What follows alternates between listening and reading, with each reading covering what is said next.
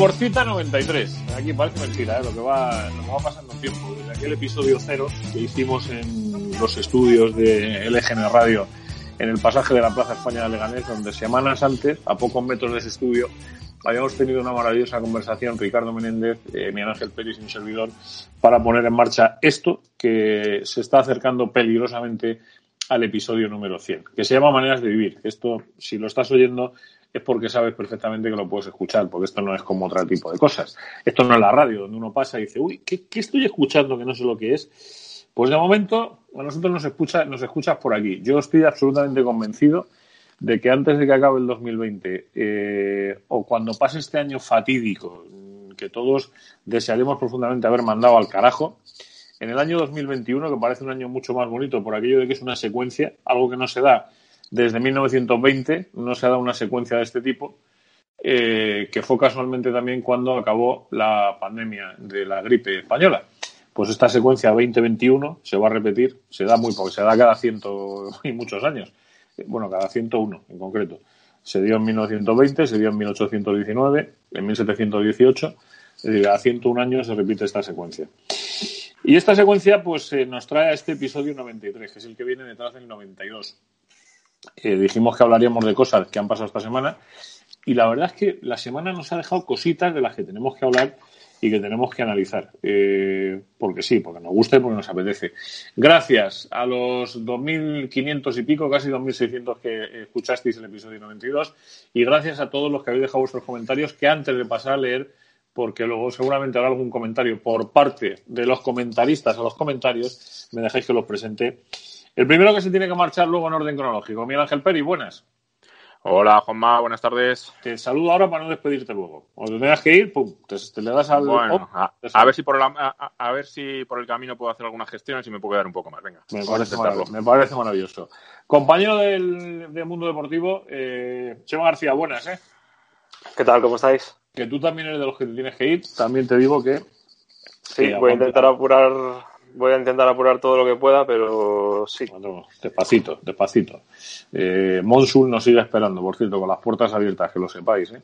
Allí siguen trabajando. A mí me da un poco de cosa meternos en un estudio de grabación todavía, pero, pero igual hay que. Es que no, iba a decir, igual hay que planteárselo, es que no da, no da el estudio, ¿verdad, Ricardo? El estudio no da para eso. Eh, eh, es, es, mucho peligro. No hay forma de mantener distancia social. es imposible. Bueno, salvo que lo grabásemos fuera del programa, eh, como lo hemos hecho alguna vez, ahí sí, pero dentro es imposible. Dentro del estudio de podcast que tiene Monsul en Getafe, en la calle Ricardo La Vega, es, la verdad que difícilmente se puede hacer una cosa de estas. ¿eh? Eh, repaso los comentarios y, advierto que habrá comentarios de los comentaristas en los comentarios. Cada día hemos enganchado a vuestro programa y cada día una manera distinta de vivir. Que no se os olvide que sois los mejores. Enhorabuena por el programa, yo Paletti, dice Juan Pedro. Mm, yo vamos a tener que mandar algo de de Gourmet Sport, ¿no? Correcto, sí. Sí, iba a decir otra cosa, pero es que me iba a traicionar el subconsciente y os digo por qué. Eh, porque he tenido que hacer un envío reciente de dos cosas y, uno de ellos me recomendaron, bueno, es igual, el caso es que era Gourmet Sport, a lo que yo me quería referir. Le vamos a tener que mandar alguna batería de productitos de Gourmet Sport a Juan Pedro. Dice Chus, que no tengo que recordar quién es, eh, Jesús Prieto, Andérica, Peris, me ha faltado tu contraataque al paralelismo de Ricky con el partido de Dortmund. Programa, sigo escuchando. Un abrazo de la U. Eh, estás a tiempo, ¿eh? Estás a tiempo, Peris, de responder. Chus, se refiere, se refiere a que aquel, aquel partido de Dortmund no fue como el de Múnich. Y, y, bueno, sobre todo el comentario lo hace porque, porque yo estuve con él en Dortmund eh, pasándolo muy bien eh, aquel día y, comiendo muy bien también. y la verdad es que fue un día completito. Eh, dice José María Fernández Escolar, ¿qué os pareció Herrera en Múnich? Para mí, a quien ya le hubiera puesto el, el lacito y mandado por mensajería urgente fuera de la Leti. No me disgustó en absoluto. y alguien le... Ah, bueno, se contestó mismo diciendo, no, no acabo de entender la frase. ¿Qué os pareció Herrera en Múnich con interrogante y luego sin interrogante? Para mí, a quien ya le hubiera puesto el lacito y mandado por mensajería urgente fuera de la Leti, no me disgustó en absoluto. Me quedo pendiente de saber quién es. ¿Quién es el, tipo al que eh, se podría haber echado? Nos cuenta Jesús M. Punto, que supongo que será, espero, no sé si será Jesús Mario, ¿no? Jesús María. Rodríguez Andrade, sonido muy mejorable, chicos. Te voy a decir una cosa, Jesús. Y esto te lo digo yo, y ahora Ricardo me va a meter una colleja como un piano, porque ya me la estoy viendo venir la colleja y además me la voy a ganar a pulso. es que eh, es lo que tiene hacer estas cosas desde casa, de manera voluntaria, eh, con los aparatitos que Dios nos ha dado a entender y, y, con ese voluntarismo que ponemos. Ya nos gustaría a nosotros meternos en un estudio de grabación, poder pagar los 60 pavos que cuesta una hora en un estudio de grabación eh, y sentarnos a grabar un programa con el sonido que os merecéis la gente que escucháis esto. Bueno, ahora, ahora, ni siquiera ni siquiera es recomendable hacerlo, o sea que pero bueno, te quiero decir, podría pasar, las radios han vuelto, los estudios grandes de radio dejan mucho espacio interpersonal entre uno y otro, incluso hay gente que está osa estar en un estudio cerrado de radio, que es una temeridad. O sea, un estudio de radio es lo que menos ventilación tiene del mundo, del mundo. Eh, recuerdo que había un locutor hace años en Radio Marca que hacía un programa nocturno que fumaba puros cuando hacía el programa. Entonces se podía fumar todavía en los centros de trabajo. Cuando llegaban a trabajar los del día siguiente por la mañana, el olor a puro seguía impregnando ese estudio. O sea, seguía impregnando. Por apuntar algo más, yo dejé de fumar tabaco en el año 99 y me dediqué a fumar puro. No digo más. Eh, dice, nos, dice Paul que por decir algo sobre Sapongi quizá algo inadecuado, hace una, hace una, pregunta, dice, ¿no será el novio de Black? Pues mira, te voy a ser absolutamente franco.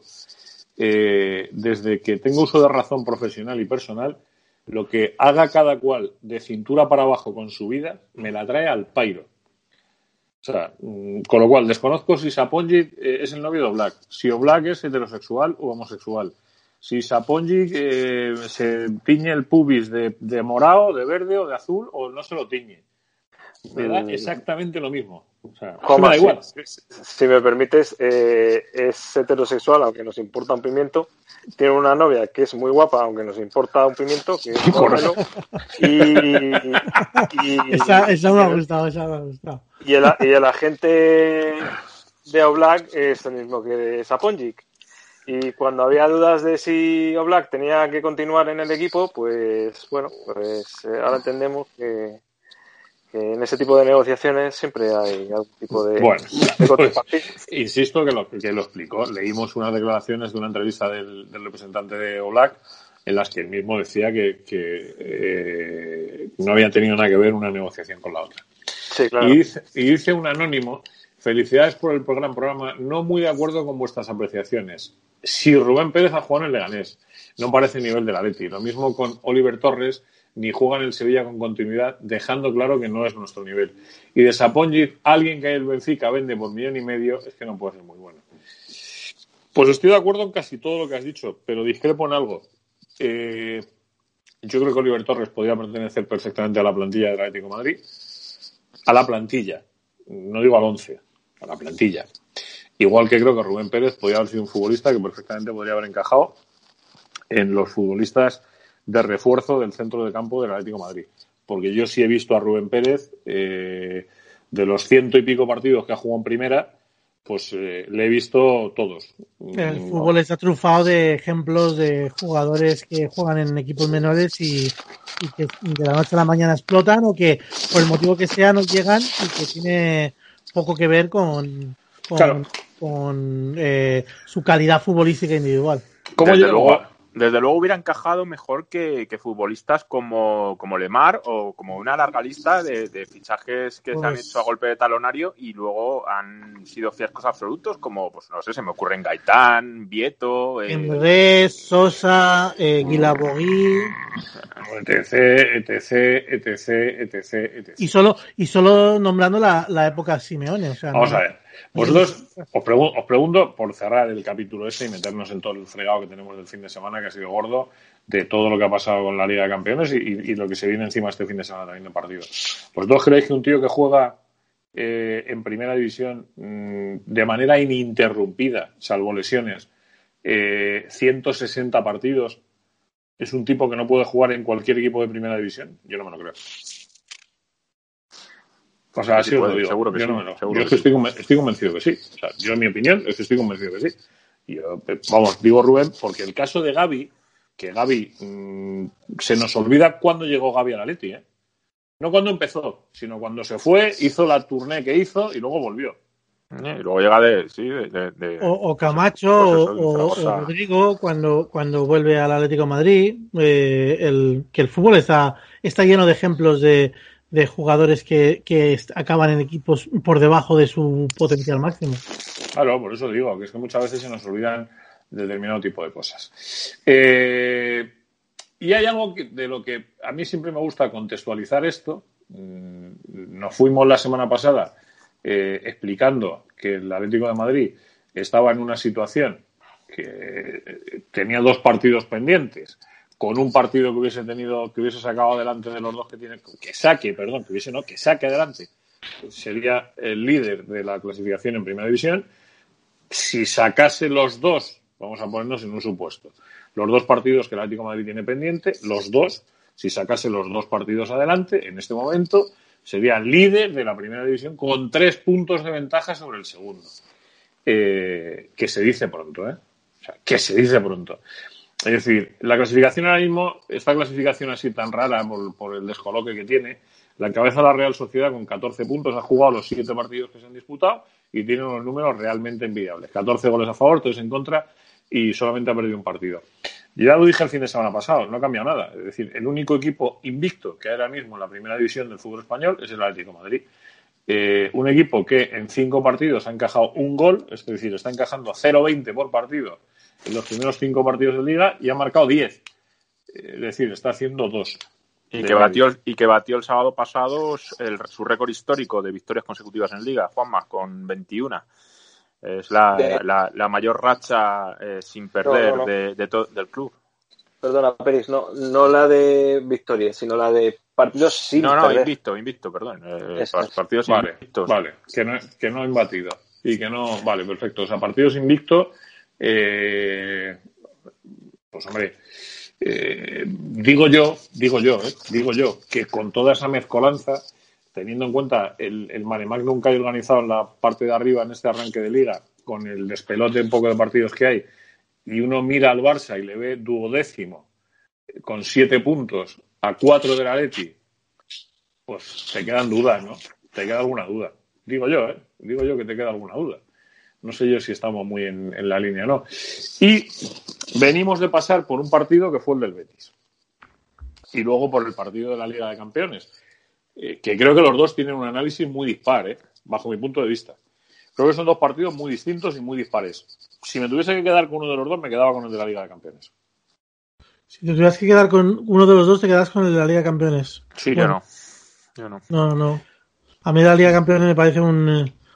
Eh, es, eh, es incidir un poco en, en que, que el Atlético de Madrid va, va a pasar problemas en, en Europa.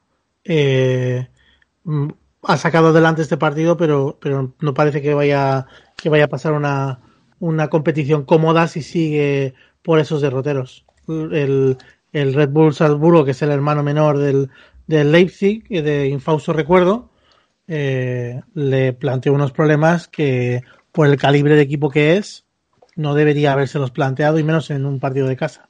A mí me pareció Yo, un partido. como espectador, si lo miras como espectador, Ricky, eh, yo creo que Juanma eh, tiene razón, pero si lo miras desde, otro, desde el prisma de un equipo que tiene que competir, eh, como, como se, se supone que tiene que competir el equipo de Simeone, pues a mí no me, a mí me deja frío. A ver, Pues, yo- eh, Perdón, Juanma, dale, No, no, no, no, no, simplemente iba a apuntar una cosa. Eh, con respecto al tema del, del por qué digo lo del partido del miércoles, el partido del Betis eh, fue un partido muy de cara, muy típico del Atlético de Madrid, y el partido del miércoles fue un partido en el que el Atlético de Madrid no pareció en ningún momento el Atlético de Madrid, y a pesar de ello sacó adelante un partido. Por eso digo, por eso hago el distingo entre las dos cosas. ¿eh? Es que, es que te iba a decir precisamente eso. Es que eh, yo, de verdad, prefiero, prefiero el Atlético de Madrid de, del, del Salzburgo, sinceramente. Me recordó a aquel Atlético de Madrid de Forlán y, y Agüero que, que acababa ganando los partidos pues 4-2. eh, o sea, en, definitiva, un fútbol que hace tiempo que ya no vemos aquí. Quizás no fuera tan consistente como este Atlético de Madrid, que no lo era, obviamente, pero de verdad que es que desde el punto de vista ya del aficionado eh, era más divertido. O sea, es que se, nos, se nos olvida que el Atlético de Madrid del partido contra el Betis, eh, en la primera parte eh, prácticamente no existió. O sea, tuvo dos ocasiones por dos fallos, por dos fallos de, del, eh, del Betis en las entregas. Eh, pero más allá de eso, es que no estuvo en la primera parte. Es que fue una de las primeras, primeras partes que hemos visto del Atlético de Madrid en los, en los últimos tiempos. Y luego da la casualidad que en la segunda parte se encuentra con el gol, porque es que se encuentra, es que no había hecho ni méritos para, para, para, para, poder ponerse por delante, pero bueno, con la calidad de jugadores que tiene, se acaba poniendo por delante y a partir de ahí efectivamente sí que sabe interpretar el partido y sabe remar con el viento a favor, pero lo de la primera parte fue, fue, fue preocupante porque una vez más eh, el Atlético eh, delegó completamente el control, el juego, eh, hasta el ánimo de, del, del partido y bueno, y en esa situación a mí me genera muchas dudas, la verdad. Prefiero este Atlético de Madrid eh, contra el Salzburgo que eh, se pone en una situación eh, en contra y se, se, se, se tira para adelante con todo, con Joao Félix desatado y con el resto de los jugadores yendo a buscar eh, goles como sean, que no el Atlético de Madrid eh, contra el Betis de una primera parte, pues no sé si por delegación o por incapacidad eh, calculada para en la segunda parte intentar hacer algo. La es, muy, partidos... es muy difícil calcular, incluso cuando quieres calcular jugar mal, jugar tan mal. O sea, ya, el, ya. el, Atlético de Madrid creo que rozó en algún momento el, el 33% de posesión de balón. Sí, y, sí, el, que... y, y, y, y, tuvo como un 30% de, de pases cerrados en el primer tiempo. Estás hablando del Betis, Ricardo. Sí, el partido contra el Betis. El, el primer tiempo de, del partido contra el Betis es de, de, los primeros tiempos más infames que le, le recuerda a la Madrid de, de, Simeone. Y a pesar de, y a pesar de ello, y a pesar de ello, el Atlético de Madrid eh, salva ese primer tiempo y se va al descanso empatado a cero. ¿eh? Correcto. Sí, sí. Y, y, pudo haber ido con, en, en, ventaja, esa es la realidad, porque si, si a Luis Suárez le quitas un par de años eh, de encima, esa que tiene que con el, el, pase nefasto de William Carvalho hacia atrás, que, que engancha y se va como una exhalación hacia la portería, pero obviamente la punta de velocidad que tiene pues ya no es la que era, que es justo la que le falta para poder levantar la cabeza Yo. y colocar el balón donde lo quería colocar, que era al lado del palo, pero no le daba. Yo no lo voy a hacer. Se, no, no el gol hacer. de Llorente al volver de la, del, del descanso es, es la definición misma de, de, lo que es este Atlético de Madrid. Se tiene que asir más, eh, más que nunca a, a, individualidades porque colectivamente no le da al Atlético de Madrid para, para competir de manera continuada. El Atlético de Madrid está jugando muy mal al fútbol y está compitiendo muy bien, que es una paradoja tremenda, pero eh, no deja de ser está, realidad. Pero aunque está compitiendo bien, Ricardo, yo creo que la evidencia eh, la marca el puesto que ocupa en la liga y los números que tiene en estos primeros cinco partidos. Sí, es decir, sí. No, no, hay nada, no hay nada más allá de lo que tú acabas de decir destacable en el Atlético Madrid. Bueno, lo, lo, lo, que hay es que por cada jugador que te ilusiona hay uno o dos que te, que te hace querer tirarte no, por viaducto. Pero eso, pero eso es club. Eh, y yo te, hablo, yo te hablo de la puesta en escena del equipo. Es decir, a mí la puesta en escena del equipo hasta ahora, hasta ahora, eh, salvo la locura del día del Granada, eh, lo que me provoca es mmm, desazón. Pero sin embargo, pese a provocarme desazón, no es menos cierto que el equipo está en unos números mmm, difícilmente mejorables.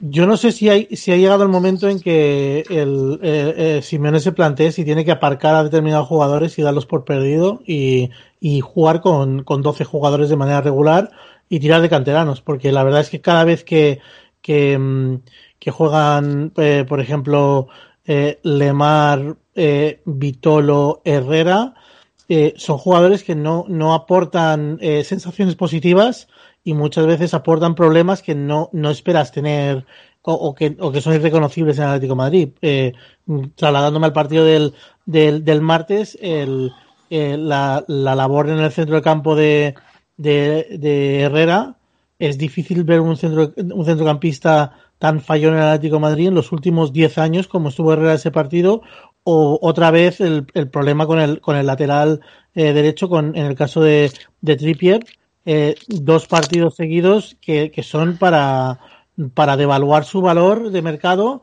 y, y para que, que, que, mires con urgencia traerte cuanto antes un jugador para, para cubrir ese hueco o tirar de canterano o hacer algo.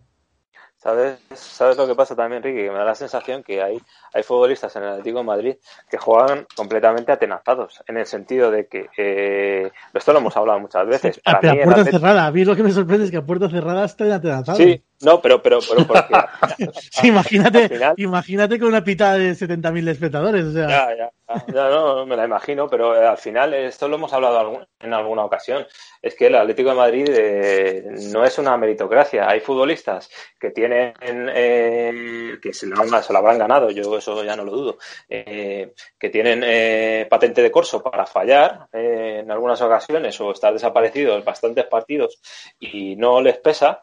Y hay otros futbolistas que, como le pasó a Torreira contra el Betis o le pasó a Herrera contra eh, contra el eh, contra el Salzburgo, pues eh, pues juegan atenazados porque saben que un fallo les saca de les saca de la rueda y esto es así. Entonces, claro, el, el Herrera que falla contra el Salzburgo el otro día que concede el, el gol del empate, pues a raíz de eso, todos los pases que daban eran sencillos, no se complicaba la vida, no, no, no arriesgaba en, en, una posición en la que a veces hay que arriesgar para romper líneas y eso es un problema, obviamente. ¿Y qué va a pensar Torreira? Si el día del Betis, eh, después de 45 minutos, que es verdad que no estuvo bien, eh, le cambia y prácticamente le señala. Pues obviamente estos chavales, hay futbolistas que en determinadas posiciones, en más son pues, posiciones muy sensibles, pues salen eh, pensando que, que, que, que, no pueden fallar y que es mejor casi no arriesgar, porque es lo mejor es pasar desapercibido. En el caso de Torreira quizá obedezca un, a una cuestión física, ¿no? Porque de, de, debe estar eh, muy sigue, justito ahora sigue mismo, ¿no? cogiendo el punto, sí, sí. Yo no lo, yo no lo achaco desde luego a, al, al, rendimiento de Torreira. El caso de Herrera me parece más sangrante que eh, eh, parece que te has traído a la mitad de jugador de que, el que jugaba en, en Oporto. No sé a quién le he leído eh, a, al, eh, esa semana en Twitter que la carrera como rojiblanco de Lemar empieza y termina en, en, en, en Tallín. Eh, y es el, y es el, es el problema que tienes, que tienes jugadores que, que, que están borrados, que, que, que no, no, contribuyen a la causa y, y pues eh, es un eh, es, es, un problemón, es un problemón porque, porque tienes una plantilla corta, se te lesiona Carrasco, se te ha lesionado Diego Costa y si tiras de esos jugadores, sabes que estás tirando de jugadores que te van a fallar, te van a fallar. Eh, tú tienes que hacer una llamada, ¿no? Por ahí. Tenemos que hacer una llamada, tenemos una invitada hoy. Tienes una invitada, pues, eh, pues vete haciendo la llamada y, mientras, eh, iba a decir, mientras le pregunto a Chema y a Peris, eh, yo insisto, a mí, como espectador, no, no, digo como crítico, analista o como sea, como espectador, me pareció mucho más de estar enfrente de la tele con los ojos puestos lo del Salzburgo, como espectador, ¿eh?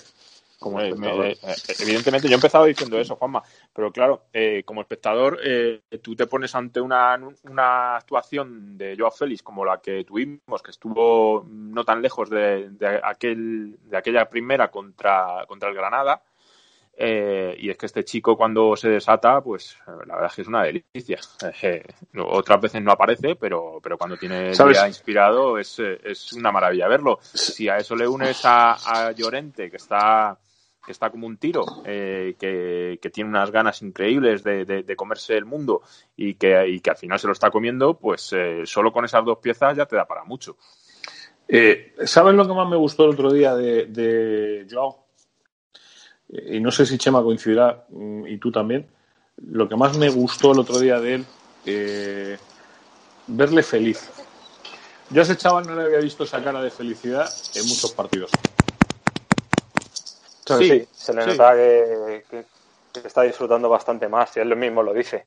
Eh, da la sensación de que eh, con una temporada en la que ya está bastante más asentado y sabe qué es lo que quiere de él Simeone, y también da la sensación que quizás haya ganado algo de, de fondo físico, el suficiente como para desarrollar ese esfuerzo que le pide el Cholo y aparte poder eh, poner sobre el campo el talento que tiene pues está viendo un poco el, el Joao Félix que vimos en aquella pretemporada que nos dejó a todos alucinados con las cosas que hacía, porque mm, cuando te encuentras un futbolista así, yo siempre lo he pensado, que eh, tú hay, hay, veces que ves a futbolistas eh, sobre el campo que parece que lo hacen tan fácil, eh, las cosas que hacen que son increíbles, pues cuando te encuentras ese tipo de futbolistas, esos son los buenos, esos son los realmente buenos, los que parece que lo hacen todo tan fácil. Cuando hay otros que, que, que, intentan hacer lo mismo y sufren eh, horrores para, para, para, para, hacer una finta, para hacer un par de regates, para hacer un pase eh, que nadie ha visto. Sin embargo, en Joao es algo natural, fluye y eso es, es talento. Por eso digo, Qué oye, difícil vosotros... es hacerlo fácil, ¿no? Sí, sí. Vosotros, vosotros en casa, vosotros en casa eh, habéis tenido progenitores madridistas. Pero pregunto. Bueno, puede ser, no, puede... Yo sí, yo, yo, sí, Juan Manuel. Tú sí. ¿Y cómo lo salvas, cómo salvaste eso? Bueno, pues a, aprendiendo a combatir desde pequeño. yo, creo que, yo creo que hay dos tipos de, de, familias en general, Juanma. Hay, hay familias que son eh, que, que, hasta el perro y el gato son del Atleti y otras en las que eh, un irreductible sale del Atlético Madrid contra todos los pronósticos y, y tenemos eh, esos dos escenarios como escenarios clásicos. Yo, yo, yo, os lo digo esto porque yo, yo era de los que tenía eh, todo en contra. O sea, yo en mi casa, mi padre no era un tío al que le gustara especialmente el fútbol. No, por cierto, per permitirme que le hagan hoy un guiño, que hace 25 años que murió hoy. Eh, y, y, sin embargo, toda la familia de mi padre eh, y la de mi madre, todo el recuerdo que tengo de niño eran madridistas. ¿no? Y yo decía, joder, qué fácil debe ser esto cuando son todos de lo mismo, ¿no? Y hay alguien que vivió una situación muy parecida en su casa y es que su padre era del de, era bueno era no sé si es digo no sé que me perdone de antemano eh, madridista pero sin embargo ella se cuajó en el rojiblanquismo. Y ha sido capaz de, de, escribir muchas cosas y la última que ha escrito tiene que ver con el Aneti tiene que ver con el fútbol tiene que ver con el fútbol femenino y tiene que ver con esas emociones que ha ido dejando. A mí hay frases de entrevistas que he leído que me parecen maravillosas eh, y creo que es el momento de que abramos esa ventanita para hablar con, con Mónica Crespo. Mónica, ¿qué tal? Buenas tardes. Hola, ¿qué tal? Buenas pues, tardes a todos, ¿cómo estáis? Aquí estamos, o sea, te tienes que contar eso. ¿Cómo, cómo se enfrenta uno a, a, que su padre y su mejor amiga sean del Madrid y de pronto le dice, no, mira, yo soy de la Leti? Tengo que decir que la lucha continúa porque mi padre sigue siendo del Madrid y mi amiga también. Entonces me alegro, entonces me alegro muchísimo, me alegro mucho. Yo te contaba, la, contaba la, la, anécdota de que hoy hace 25 años que murió mi padre, muy joven, por cierto, y la última vez que le vi fue, eh, yo iba al Calderón a un partido, eh, y él vivía en, en, la calle Antonio López, quedamos en la glorita de Marqués de Vadillo, estuvimos hablando y ya no le volví a ver. O sea, mi última, la última vez que vi vivo a mi padre fue precisamente camino del Calderón. Por eso bueno, pues que... eso es muy buen recuerdo, ¿no? Sí, sí, sí, además es, es muy, muy bonito. Y de hecho, eh, el que me colaba en el Calderón eh, para ver el digo colaba porque tenía mucha jeta y era un personaje muy divertido, muy de los años nacido en el 40, muy de esa época. Entonces era corresponsal de varios periódicos y entonces uno se podía colar en el fútbol diciendo que era corresponsal de un periódico. Entonces, como sabía que a mí me gustaba la Leti, pues me llevaba al Calderón y me colaba en el fútbol. Así directamente. No lo puedo contar, no lo puedo contar de otra manera. Bueno, pues eso bueno. es un recuerdo precioso. Bueno, entonces, ¿cómo, ¿cómo toreaste con ellos o cómo toreas con ellos y con tu mejor amiga? Pues yo la verdad es que lo tenía todo en contra porque desde pequeña me gustó mucho el fútbol. Eh, mi padre, como ya sabéis, pues era muy del Madrid y mi, mejor amiga la conocí a, a los 12 años y, y, también, además, vivíamos muy cerca de la ciudad deportiva del Real Madrid, con lo cual ir al Calderón lo tenía muy difícil porque en aquella época nosotras éramos pequeñas y las conexiones de transporte eran difíciles, con lo cual todo mal. Pero por lo que fuera, mi madre me metió aquel gusanillo del Atleti y, y, desde pequeña pues dando guerra a mi padre, el pobre hombre. Oh, para, para la verdad es que es un madridista bastante llevadero, también tengo que decirlo que igual que, o sea, al estadio no hemos ido, a mi estadio nunca hemos ido juntos, eh, él siempre me ha llevado a ver los partidos del Atleti como ha podido, al, fut, al bar o, o, donde sea. Igual bajábamos a ver al Madrid que al Atleti y los dos juntos, la verdad es que eso fue muy bonito, ¿no? Compartirlo. Eh, alguno debe pensar que, ¿por qué estamos hablando con Mónica? Bueno, pues, pues la explicación es, eh, Eh, es muy sencilla, ¿verdad, Ricardo? La explicación es muy sencilla. Ha escrito un libro que el libro que yo tengo que reconocer que Ricardo se lo ha leído eh, y me ha hablado maravillas, pero simplemente con saber el fondo del libro, el trasfondo eh, y la tapa que decía un amigo mío del libro, eh, te dan ganas de leerlo. Pero que, nos lo cuente un poco Ricardo y ahora nos metemos en faena. Pues eh, a, a mí, a mí lo que me gusta es que es un, es un libro que, que empieza y termina de una manera como en arco, porque, porque temporalmente empieza y termina con, eh, con una anécdota sobre, eh, sobre algo que yo creo que une mucho al, al, al fútbol popular y, al, y, y, a la vida, que es eh, estar parado en una, en, en, una estación de servicio camino a ver al Atleti, eh, disfrutando de unos magníficos torrenos. Y, y, el, y el libro arranca de esa manera tan, tan poética o tan antipoética, eh, de, todas las cosas que haces por el Atlético de Madrid, todos los, todas las amistades que conoces. Me parece un, un libro que es una, es una expresión vital de lo, de, de, lo divertido que, que, es ser aficionado de a pie y de cómo se llega a ser aficionado a pie. O sea, eh, para, para algunos de vosotros que sois un poquito más reacios a, a introduciros a fondo en el, en el, en el mundo del, Atlético Madrid femenino, yo diría que es el, eh, que es el libro que, que os puede congraciar con, con, con, esa otra parte del Atlético que hay, porque no, primero no es todo sobre el Atlético Madrid femenino. Es como, tiene un yin y un yang, y ese yin y yang que algunos tenemos de, de disfrutar de, de, del Atlético Madrid, que pensábamos que nunca íbamos a tener un, un segundo equipo al que quisiéramos tanto, y resulta que el segundo equipo al que queremos tanto también es rojiblanco y también eh, lleva el mismo escudo eh, pues Mónica lo cuenta muy bien y, y, una de las primeras preguntas que me, que me quería, que quería hacerle a Mónica, ahora que, te, tenemos la ocasión de hablar con ella, es eh, ¿por qué eliges ese momento en concreto para empezar la historia eh, que, que no es el más reciente, sino que es un momento a mitad de, de esta época mm, tan laureada que ha tenido el Atlético Madrid de las tres ligas? Es la, si no me equivoco, la, eh, el final de la segunda liga de, del Atlético Madrid. Pues elijo este momento porque para mí, que casi siempre he ido sola al fútbol, porque bueno, las amistades y la familia no me lo permitían, yo empecé a ir sola al fútbol al Fondo Sur. Eh, es un momento en el que de repente el atleti femenino empieza a crecer la afición, empezamos a conocer gente, empezamos a reunirnos y digamos que es el primer viaje que hago como con una especie de familia atlética muy extraña porque prácticamente ninguno nos conocimos. Algunos les recogimos en coche sin saber cómo era. y, y esas me cosas parecía... que solo haces por, por el Atleti, ¿no? A, a crear ¿Sí? amistad con gente que no conoces de nada. Subir en coche a una persona que, que no conoces, que has hablado con ella a través de Twitter a lo mejor o, o que te has cruzado una vez en el Cerro del Espino y por lo que sea has terminado hablando con ella por, o has celebrado un gol con esa persona o lo que sea. Ya eso te une casi para toda la vida, ¿no? Y, bueno, pues empieza ahí porque también creo que es un momento de cambio para Leti. El Atleti ya había ganado dos títulos, había ganado una Copa de la Reina y una Liga, pero creo que es esa temporada cuando ya empiezan a formar parte del club, ya pasa a ser el Atlético femenino, no el Atlético féminas. Y, y, es cuando ellas empiezan más eh, a, a, meterse dentro del club, digamos, a, a, formar pues de la foto del club, siempre, incluso en aquella celebración, que no quiero destripar el libro, pero yo creo pero, que es ya cuando ellas están mucho más integradas y cuando, cuando empezó a crecer realmente la afición por el atleti femenino.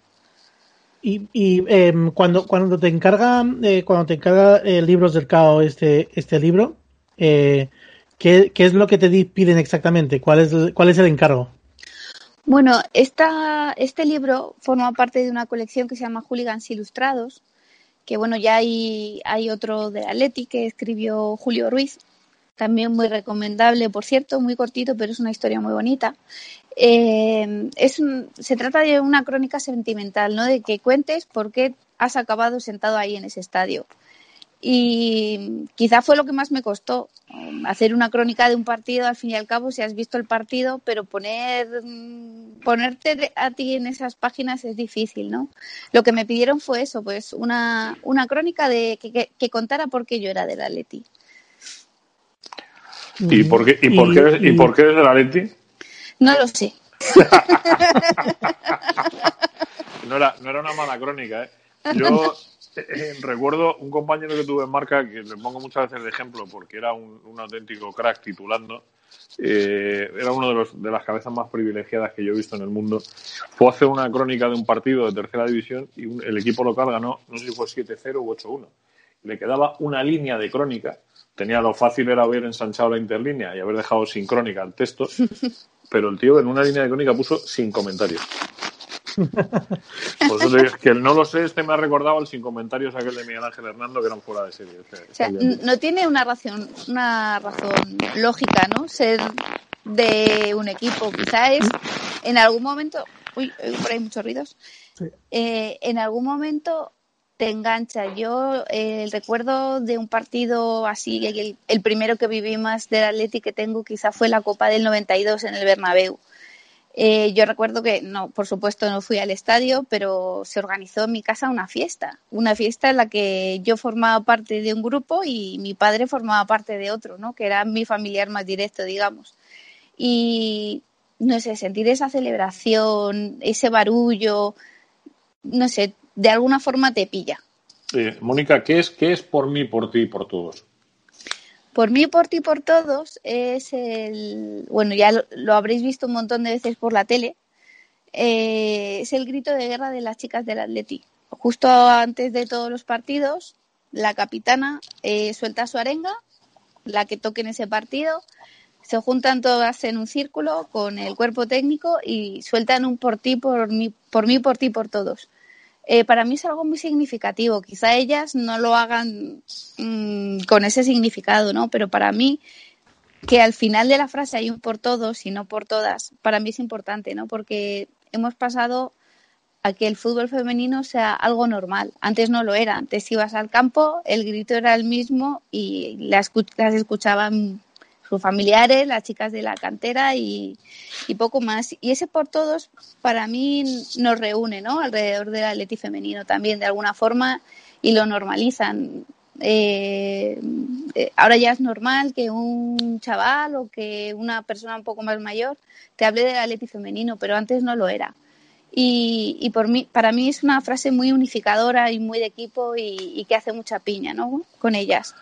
Eh, hay, un, hay un caso de una jugadora del Atlético de Madrid eh, que, lo está, que está peleando, que tiene una batalla eh, en la que le deseamos lo mejor del mundo, que es a Virginia. Eh, y, y ha habido un momento en el que ese grito incluso se ha cambiado, ¿verdad?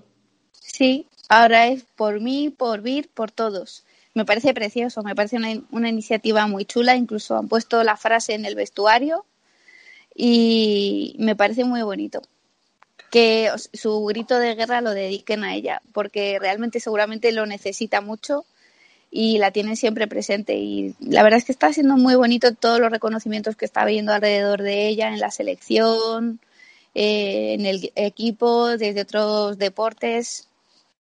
Está siendo muy, muy emotivo, sí. Y, creo que ayuda a visibilizar y a, y a darle normalidad a, a, una situación dramática que ya está viviendo con una, con una normalidad pasmosa y, y con, con la naturalidad de, de, reconocer que no lo está pasando siempre bien, pero que está luchando eh, como el primer día. Y eh, desde aquí es, eh, es de agradecer que, que, que, lo afronte con tanta transparencia y con tanta, con tanta valentía. Eh, yo, quería, yo, quería, preguntarte eh, sobre, sobre el, el, devenir del equipo estos años y que se enlaza un poco también con el devenir del club. Eh, ¿Cómo ves la, la, actualidad del Atlético de Madrid? ¿Cómo ves el, desde un punto de vista de, a grandes rasgos, este Atlético de Madrid comparado con el Atlético de Madrid que, que tú desgranas en el libro, el de, el de las tres ligas, el de la Copa, el que todo el mundo se sabía las alineaciones de, de carrería. Pues está cambiando mucho. De hecho, ahora nos cuesta reconocer bastante la alineación. Yo veo los partidos prácticamente con la alineación en la mano este año, porque ha cambiado tanto el equipo que de aquellas jugadoras quedan muy pocas. Quedan Amanda, Meseguer y algunas de las pequeñas. no, no, sé, estaría Menayo Laya, a lo mejor estaba ya empezando, ¿no? Sí. Eh, es complicado, ¿no? mm, parece que que no, no, sé si es el presupuesto, los contratos son muy cortos, eh, no sé por qué está ocurriendo, si se quiere buscar otro tipo de jugadoras para salir a Europa, parece que este año se ha, se ha fichado mucha jugadora con bastante oficio, mayores, pero bastante curtidas en, en sus selecciones nacionales y, y en otras ligas. No sé si es porque tienen el objetivo puesto, porque nadie lo ha contado, no sé si es porque tienen el. o nadie se lo ha preguntado, también puede ser. Quizá tengan el objetivo puesto en mejorar en Europa, creen que con este equipo tienen suficiente para la liga y quieren algo más, no lo sé. Y la verdad es que es una incógnita porque tampoco estamos viendo partidos, mm, está complicado. El, parece que la pandemia que, a, quien definitivamente le ha venido mal es al fútbol femenino, como, como, como conjunto, porque ha desaparecido hasta de los de las parrillas televisivas. Se, se, se retransmiten menos partidos por, por una guerra no, no muy entendible entre televisiones y federación. Sí, sí, sí, sí. Eh, parece que todavía no se ha solucionado. La, liga va a empezar, o empezó la semana pasada a retransmitir algunos partidos. Este fin de semana tenemos la suerte de que vamos a poder ver al Atleti, pero no está claro. Mm, no, no sabemos muy bien qué pasa ahí, pero no, no hay acuerdo. Yo te, quería preguntar varias cosas, Mónica. Eh, una de ellas al respecto de, mm, tu desarrollo profesional eh, como, como, periodista, además, y como persona vinculada al mundo del, fútbol. Leí en algún sitio tuyo, eh, referente a ti en este caso, que, tú eres una de las raras. Es decir, mm, a ti te llevan a un colegio de chicas y, y las chicas jugaban al baloncesto y al voleibol y a ti lo que te gustaba era buscar información de fútbol. Entonces intercambiabas cosas por ahí con, con, gente hasta de otros países. ¿Me puedes explicar esto? Sí, sí, sí, sí. Pues yo me cambiaron de cole a los 12 años y pues cuando te cambian de colegio la verdad es que te sientes perdido. Además era otro barrio diferente, no conocía a nadie, ¿no? Y bueno, pues tuve la suerte de conocer a mi amiga Sara, que sigue siendo mi mejor amiga, y, bueno, pues a ella también le gustaba el fútbol. Es la chica madridista esta que hemos hablado, ¿no? Entonces yo recuerdo que nos gustaba mucho. No nos permitían escuchar la radio hasta tan tarde porque aquellos, aquellos eh, programas de José María García y de La Morena, que eran en aquel tiempo los que estaban en onda, empezaban a las 12 de la noche. Entonces eh, comprábamos las cuando se podía, no había internet, claro, no tenías la información como la tienes ahora, que tecleas y ves la información de cualquier equipo. Entonces eh, empezamos a comprar revistas de fútbol. Eh, yo recuerdo que compraba la Don Balón por aquella época y en la parte de atrás de la Don Balón había como una sección de contactos, ¿no? Y, y los contactos eran a través de correo ordinario me acuerdo que empecé a escribirme con un chico que estuvimos un montón de años carteándonos del Sao Paulo, otro del Milan, y, así es como intercambiábamos material, ¿no? material de hooligan, porque al final yo le mandaba cosas del Frente Atlético, él me mandaba cosas de, su hinchada, no, recuerdo ni cómo se llamaban. Y, nos intercambiábamos eh, revistas de esa forma. Luego mi amiga traía también revistas de, de fuera porque pasaba los veranos en el extranjero. Y así nos íbamos informando y, y teníamos ese grupo friki de amigas del fútbol. Un conclave futbolero. Sí, sí, sí. Era, la verdad es que era muy extraño. Pues ¿Cómo habéis, vivido, ¿Cómo habéis vivido eh, tú y Sara la, la incursión del, del Real Madrid eh, femenino, del, del otro eh, tacón en el, en el fútbol femenino, con felicidad por, su parte y... Bueno, ella ya no, mm, eh, obviamente ha perdido la afición porque el Madrid no te engancha como te engancha esto para toda la vida y, y ya no sigue tanto el fútbol, no, no sigue el fútbol femenino. O sea que es una madridista al uso, al 100%. Sí, sí, claro. Es uno de este de cuando ganan, ¿no? que te llama cuando ganan. Eso es. Pero no, ella ya no sigue el fútbol. Yo la verdad es que eh, tengo sentimientos encontrados. Creo que es importante que estén, por desgracia. Me, te he leído eso en una entrevista, creo que cuando te la hicieron en, la, en, en, el, en el diario de Hortaleza. Sí. Eh, me, me, sorprendió mucho que, que te, te, parezca buena noticia, que, que hayan llegado por esa puerta falsa que O sea, sabemos todos me, me parece buena noticia para el fútbol eh, femenino en general porque nunca nos habían dado una portada o habíamos, nos habían dado muy pocas, ¿no? Y en- de cara a la visibilidad es bueno, de cara a la competición pues ya veremos, Ujú.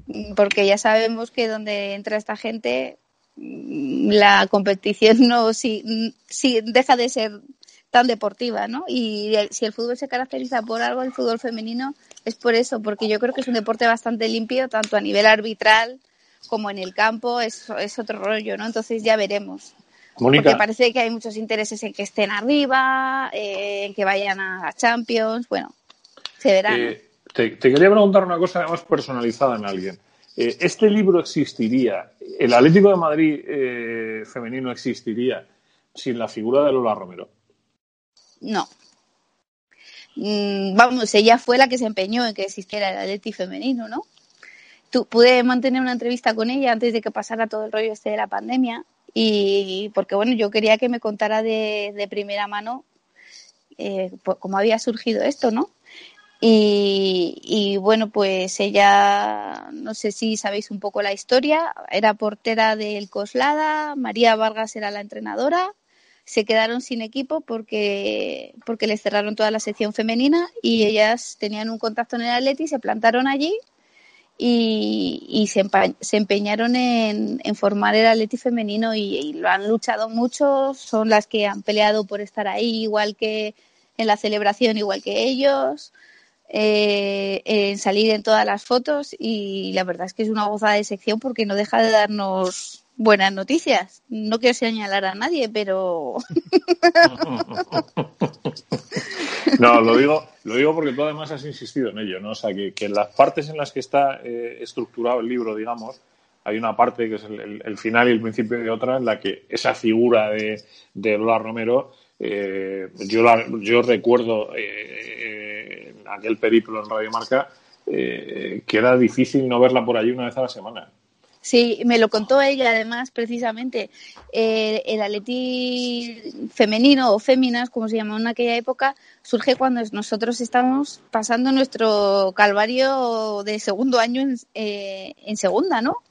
y, y decía, es que los diarios deportivos en aquella época, no como ahora, pues tenían que rellenar muchas páginas de Atleti.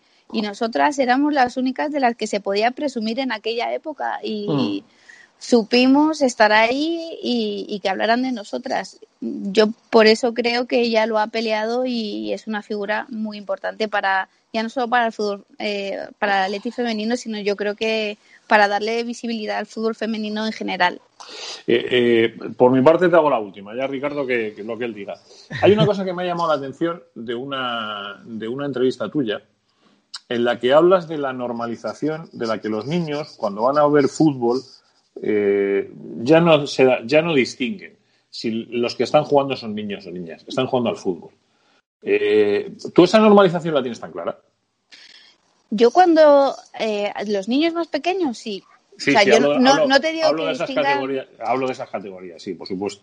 Sí, o sea, claro que distinguen si son niños o niñas, pero yo creo que ellos van a ver, van a ver al Atleti. O sea, yo he visto, ah, he estado con un niño sentado que habló de él en el libro que me dejó alucinada porque es que conocía a todas las jugadoras del City. Y yo creo que si los padres les apetece y les acercan al cerro, cada vez lo van a ver más normal. Es obvio que no van al metropolitano y que es otro tipo de fútbol. El que vaya al fútbol femenino pensando que va a haber un partido de primera división se equivoca. Es otro tipo de espectáculo y yo creo que para ellos ya es normal, igual que es normal ver un equipo de niñas en el barrio o, o jugar con ellas en el recreo. En, en mi caso, bueno, también porque iba en colegio de niñas, ¿no? Cuando ya era más mayor, pero en otros colegios o institutos a los que fui no era normal. Las niñas no jugábamos al fútbol jamás. Yo creo Ricardo. que lo- lo- eh, yo creo que eso es lo más bonito de, de, de este tipo de libros y de este tipo de, eh, de, de nuevo de nueva afición en la que se está en la que nos podemos sentir orgullosos de, de pertenecer porque creo que esa inclusividad es lo que lo que hace el Atlético de Madrid eh, en este caso eh, tan pionero, que, que, el Atlético Madrid femenino se, se le haya mm, eh, se le haya cogido con los con los brazos abiertos. Eh, a la hora de, de, de, pensar qué cosas incluías y qué cosas eh, te dejabas fuera, porque hay tanto recuerdo vital, eh, ¿te fue muy difícil hacer esa selección? Sí, sí, sí, sí, claro. Sobre todo en la primera parte más, ¿no? Que quizá es cuando empiezas y cuando, cuando te empiezas a meter, empiezas a ir, a, ver, a ir la primera vez al campo, has compartido partidos con un montón de gente, te dejas un montón de cosas, pero es una historia muy corta. Quizá sí. también de las chicas, ¿no? De las primeras veces que conocen gente en la grada, pero bueno. Bueno, da, da para para que para que a lo mejor una segunda parte en algún, en algún momento. Eh, Ojalá. Déjame, déjame que, que, que, le, que lea un, un pasaje del, del principio del, prim, del primer del primer capítulo que, que tiene como el libro está estructurado como si fuera un partido de fútbol eh, y es eh, especialmente divertido. A mí me encanta porque es una es una oda a lo que es el sentimiento atlético. Este que es que era que era inexplicable cuando cuando eh, Juanma, Mónica, eh, yo, tantas otras personas eh, éramos niños y teníamos que estar en un en un entorno completamente hostil a, a ser del Atlético Madrid. Y, y, yo creo que es que, que, retrata perfectamente ese sentimiento rojiblanco que tantas y tantas millones de personas sienten que les conectan. Eh, dice así, es injusto jugarse la vida en un disparo, ya sea desde el punto de penalti o en la avenida principal de un pueblo vetusto del viejo oeste, contra un tipo que viste perneras de cuero, sombrero de ala ancha y una Colt 45. En estas los indios siempre hemos tenido las de perder, aunque solo sea porque las armas de uno y otros nunca han sido comparables. La mitad de mi infancia sentada junto a mi abuelo en el sofá del salón viendo spaghetti western mientras merendaba cualquier cosa entre pan y pan y la otra mitad viendo fútbol en el bar junto a mi padre deberían haberme enseñado que los malos siempre ganan. Un disparo lo que separa la vida de la muerte. Juan Fran al palo. The End. Fundido a negro. Joder, otra vez. A mí me parece una, un, libro delicioso, súper recomendable. Eh, hayas visto un partido o todos del, del, del Atlético Madrid femenino o, nunca, o, que nunca te haya traído el, el Atlético Madrid femenino, este libro te va a encantar. Eh, yo se lo recomiendo a, a todo el mundo que se lo lea. Es una, es una delicia de libro y creo que completa el, el Yo me voy al Manzanares de, de Julián que decías antes. Y yo te quería sobre todo agradecer haberlo escrito porque muchos nos sentimos identificados leyendo las páginas de, de cómo se llega a ser del Atlético de Madrid. Joli, pues muchas gracias. Eso me emociona un montón. Mira, estoy emocionada de lo que has leído. y lo has dudé, Pues menos mal, que, menos, menos mal que es tuyo. ¿eh? Sí, sí, dudé mucho de poner la frase de Juan, de Juan Fran al palo, porque pensaba que iba a herir algunas sensibilidades.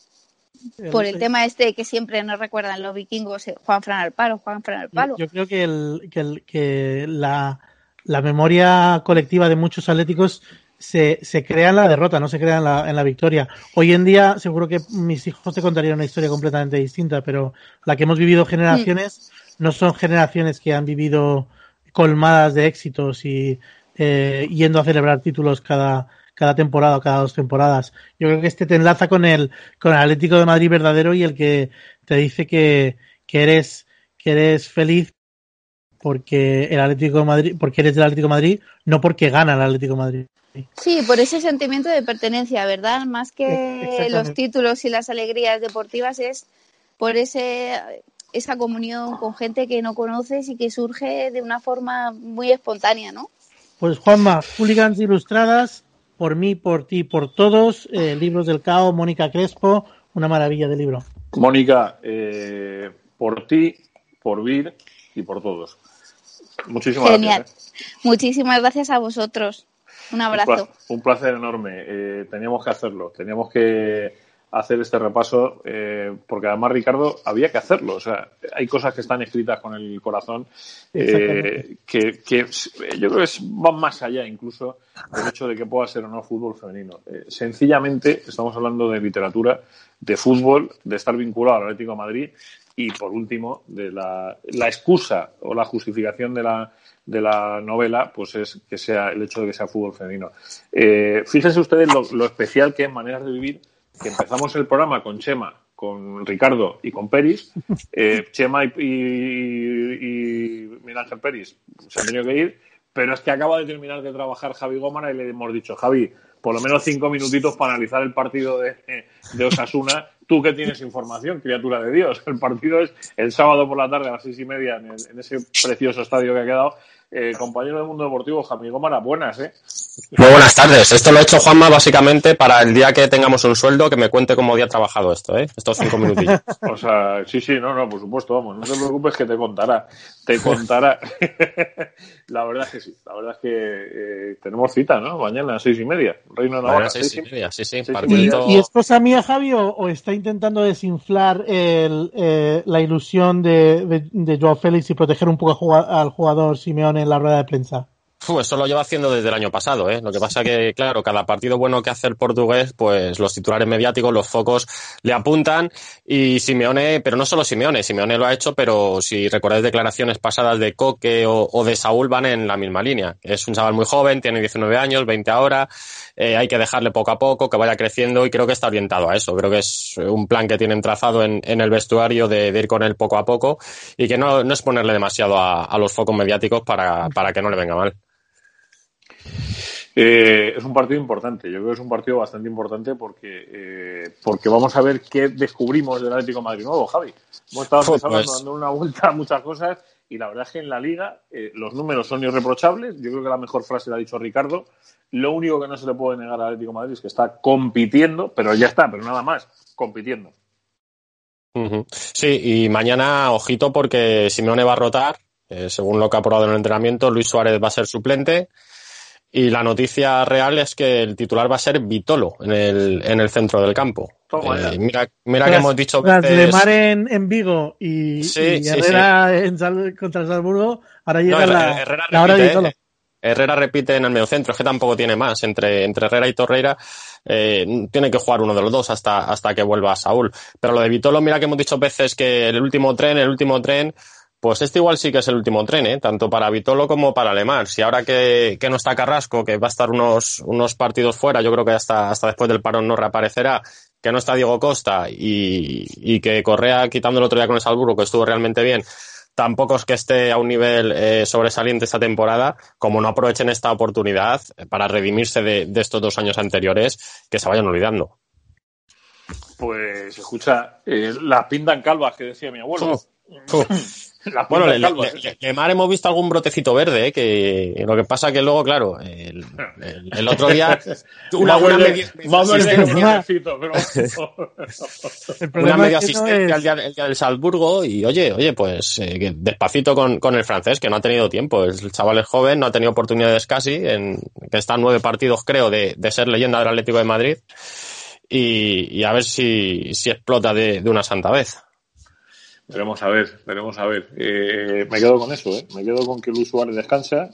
Con que... Si quieres te digo el 11, Juanma, con lo que Ah, probado. sé. Por favor. O- Oblak en portería, eh, línea de cuatro para Trippier, Felipe Savic, Lodi, doble pivote Herrera y Coque, banda derecha Correa, banda izquierda Vitolo y arriba Luis Suárez y, y el hombre que sirve para todo, Marco Llorente.